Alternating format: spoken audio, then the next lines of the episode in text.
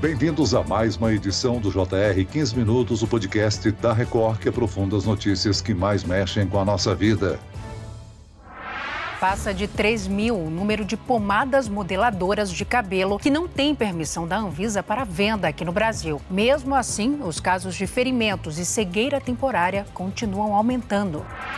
A visão do olho esquerdo de Rita segue comprometida. No carnaval, ela usou uma pomada modeladora no cabelo para fixar o penteado, mas com a chuva, o produto escorreu para os olhos. Começou a arder meu olho, ficou vermelho e foi piorando, piorando, piorando, fiquei sem enxergar. As notícias sobre casos de intoxicação pelo uso de pomadas modeladoras de cabelo têm se intensificado nos últimos meses. Na Bahia, o número de pessoas que tiveram intoxicação nos olhos por conta do uso cresceu 121%. Em 2023 foram 19 casos. Este ano, apenas em janeiro, foram 42 ocorrências. No ano passado, a Agência Nacional de Vigilância Sanitária, a Anvisa, anunciou o cancelamento do registro de cerca de 1.200 pomadas modeladoras usadas usadas para trançar os cabelos e fixar penteados que não estavam de acordo com as normas de segurança estabelecidas pela agência. Quais os riscos da pomada modeladora? Por que o uso de alguns cosméticos pode causar alergias e doenças? E como identificar produtos que possuem registro e selo da Anvisa? O JR 15 Minutos de hoje esclarece essas e outras dúvidas com o médico dermatologista do Hospital Moriá, Marcelo Arnone. Bem-vindo ao nosso podcast, doutor. Olá, Celso. Olá a todos. E quem me acompanha nessa entrevista é o repórter da Record em Salvador, Henrique Terra. O Henrique, nos últimos anos a procura por produtos de beleza cresceu significativamente, não é? Oi, Celso, obrigado pelo convite. Olá, doutor Marcelo. Exatamente, Celso. A preocupação com a beleza, bem-estar pessoal, autoestima, leva os brasileiros a procurarem produtos e serviços no setor de cosméticos. São produtos para o cabelo, como o shampoo e as pomadas modeladoras, para a pele, como maquiagens e cremes hidratantes hidratantes, esmaltes. Mas por trás da vaidade também existe o risco de intoxicação e alergia, algo pouco discutido. Não faz muito tempo que a Anvisa suspendeu vários produtos de modelagem de cabelo por conta do risco de intoxicação ocular. Doutor Marcelo, a composição química destes produtos que não são autorizados é perigosa? Sim, isso é muito perigoso. Pelo seguinte, a pessoa tem um pouco a ideia de que ela vai aplicar no cabelo, o cabelo é uma haste de fio sem vitalidade que não vai causar problema nenhum, desde que não enfraqueça o fio. Na verdade, não é bem assim, né? Porque sempre que a gente aplica qualquer substância no cabelo, ela vai entrar em contato com a pele do couro cabeludo. Geralmente, essa substância é aplicada com as mãos, então nós, se não lavarmos a mão na sequência de aplicarmos qualquer produto, levamos essa mão aos olhos a face, e isso pode fazer com que o produto que não irritaria o couro cabeludo irrite outras áreas mais sensíveis da nossa pele, como as pálpebras ou a mucosa dos olhos. Agora, doutor Marcelo, os componentes dos cosméticos podem ser prejudiciais à saúde e é difícil alguém observar o rótulo do produto, né? Maquiagens, por exemplo, à primeira vista são inofensivas, mas todo cuidado é pouco. O contato direto com a pele pode causar alergia, irritação ou queimadura? Sim, é assim. O dos componentes que estão presentes na maquiagem é muito difícil até da gente enxergar. Você vai olhar no batom, o negócio está escrito lá em letras minúsculas, é muito difícil da gente enxergar. Mesmo que nós nós enxerguemos, às vezes é difícil a gente traduzir aqueles termos químicos para saber se aquilo faz mal ou não para a gente. Então, o que, que nós recomendamos? Que só utilizemos produtos que tenham registro na Anvisa. Então, esses produtos, eles são registrados na Anvisa e a Anvisa é uma agência muito rigorosa. Então, por exemplo, tem produtos que são proibidos. Quem vai checar se esses produtos que são os componentes daquela maquiagem são proibidos ou não no Brasil? Existe uma lista de proibição desses produtos? É a Anvisa. Anvisa. Além disso, a Anvisa vai exigir, de acordo com o produto, testes que tenham sido feitos antes do lançamento do produto. Testes que muitas vezes são feitos em humanos mesmo. Então, esse rigor é muito difícil, mesmo que a pessoa seja um químico habilitado, dela saber se aquilo faça mal ou não. Então, por isso que a gente tem que dar preferência para produtos que tenham registro na Anvisa. É muito perigoso usar coisas que não tenham registro na Anvisa. Aí você fala, ah, mas se foi aprovado em outro país, deve ser aprovado aprovado no Brasil, nem sempre, né? A gente não sabe qual é o rigor aplicado para registro daquele produto num outro país, né? Então muitas vezes são produtos importados. Será que a Anvisa está de acordo com os critérios que foram usados para essa aprovação fora do Brasil? Difícil saber, né? Doutor, tratando-se ainda de acidentes envolvendo pomadas modeladoras de cabelo, é comum um aumento no número de ocorrências em épocas festivas. Além disso, como usar esses produtos com segurança? São algumas observações que a gente faz. Primeiro, se é um produto registrado na Anvisa ou não. Segundo, seguir sempre as recomendações do fabricante. Se for um produto registrado na Anvisa, vai estar tá escrito, ó, aplicar, se pode ou não se expor ao sol depois de aplicar ou não, que isso é uma outra coisa que a gente tem que valorizar. Por quanto tempo pode aquilo ficar aplicado no cabelo, né? Então tem uma série de coisas que a Anvisa vai exigir que sejam colocadas no rótulo. Quais são os principais sintomas de intoxicação por pomadas capilares, doutor? É, eu acho que aqui a gente tem que dividir em duas situações, né? Então existe, sempre que a gente usa um produto, a gente acaba usando o termo eu tenho alergia a esse produto. Essa alergia ao produto, na verdade, pode ser duas coisas. Uma coisa que a gente chama que é uma irritação primária que o produto provoca na pele, e isso, como é que a pessoa vai perceber? Ao ela aplicar, logo após alguns minutos, ela vai sentir um ardor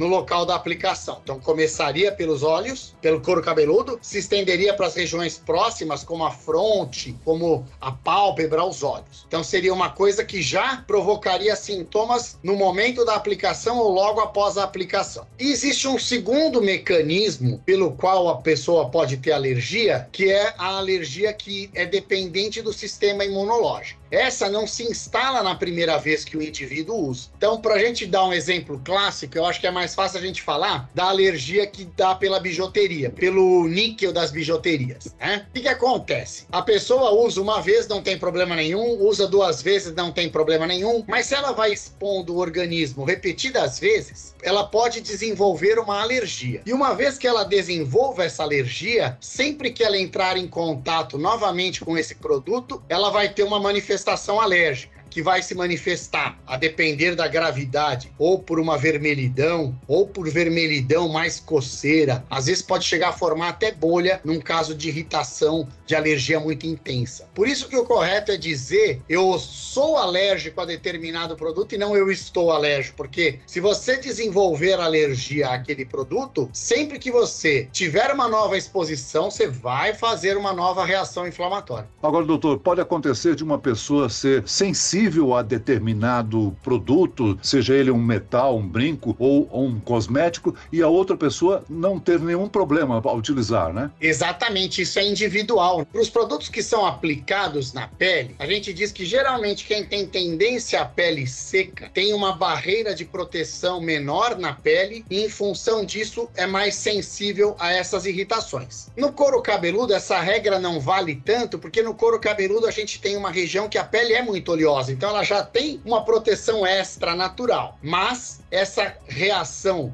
seja de irritação ou essa alergia que faz que precisa da participação do sistema imunológico, ela é individual. Um indivíduo na família pode ter e todos os outros da mesma casa não ter. Então a gente tem que ter sempre cuidado quando vai usar um produto novo, porque a gente pode ser sensível a esse produto. Qual é a metodologia? Quais são as condições da Anvisa para autorização da venda de um produto cosmético? O que é levado em consideração? Primeiro, a Anvisa exige do fabricante todos os componentes que estão presentes naquela substância. E aí vão os princípios ativos, que são aqueles que realmente são efetivos, e os diluentes, aonde aquele produto é diluído. Então, toda essa lista de produtos a Anvisa precisa ter contato. E ela vai checar um a um desses produtos, dessas substâncias, se tem algumas que já são proibidas no país. Se tiver, inicialmente de cara o produto já é rejeitado. Depois disso, a Anvisa vai checar se for um produto que exige um rigor maior, se, se esse produto foi testado, né, se, se houve o teste de tolerabilidade que a gente diz. Se foi testado numa população voluntária e se teve algum problema ou não. E só depois disso a Anvisa vai fazer as exigências de rótulo para depois aprovar e para para depois liberar a comercialização. Então tem todo um rigor que a Anvisa faz. Esse rigor, ela é maior para os produtos que são medicamentos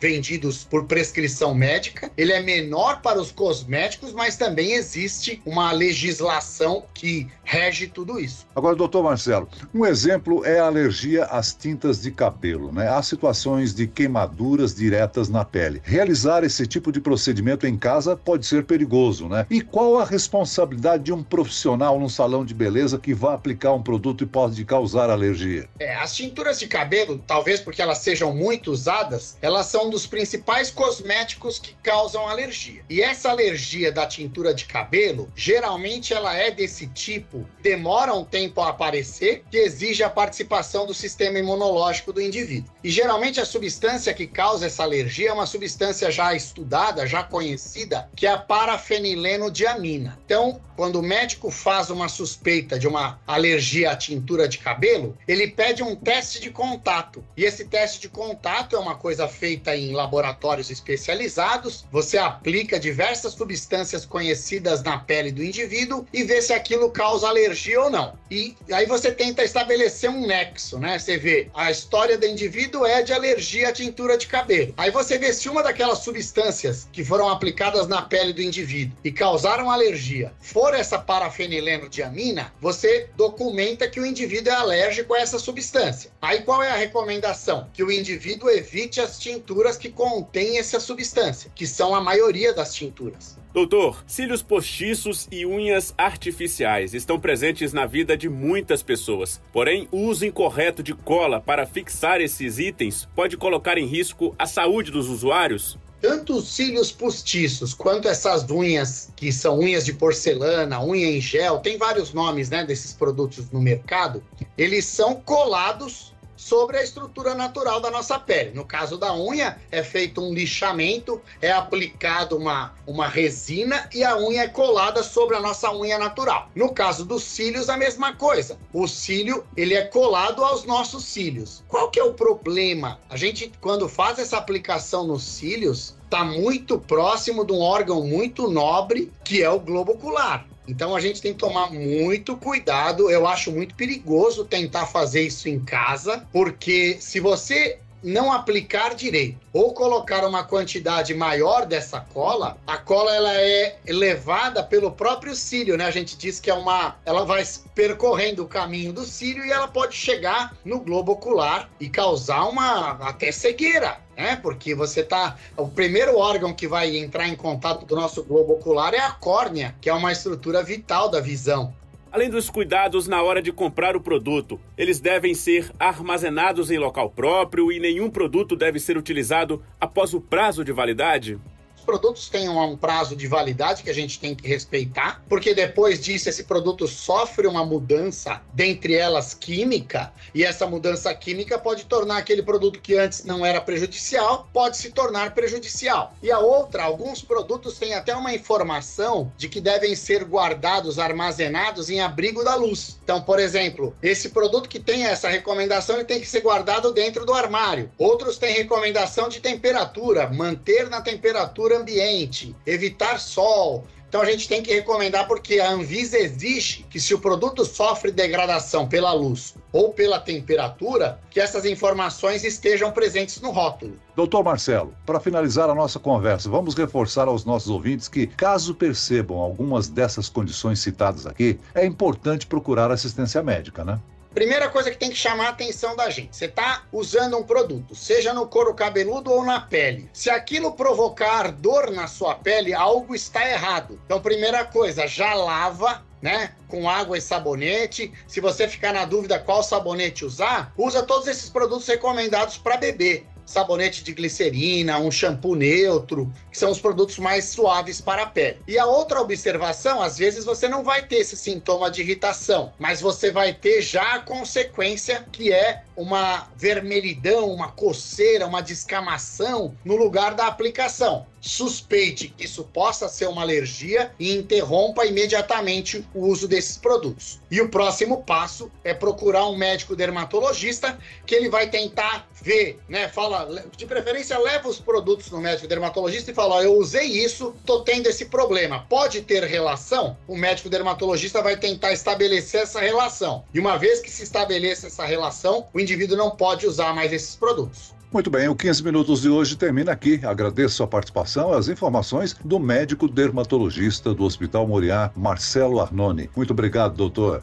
Eu que agradeço. E agradeço também a participação do repórter da Record em Salvador, Henrique Terra. Obrigado, Henrique. Obrigado, Celso. Um abraço a todos. Esse podcast contou com a produção de David Bezerra e dos estagiários Fernando Russo e Isabela Santos. Sonoplastia de Marcos Vinícius, coordenação de conteúdo Edivaldo Nunes e Leni Almeida, direção editorial Tiago Contreira, vice-presidente de jornalismo Antônio Guerreiro. Você pode acompanhar o JR 15 Minutos no portal r7.com, nas redes sociais do Jornal da Record e nas principais plataformas de streaming. Eu, Celso Freitas, te aguardo no próximo episódio. Até amanhã.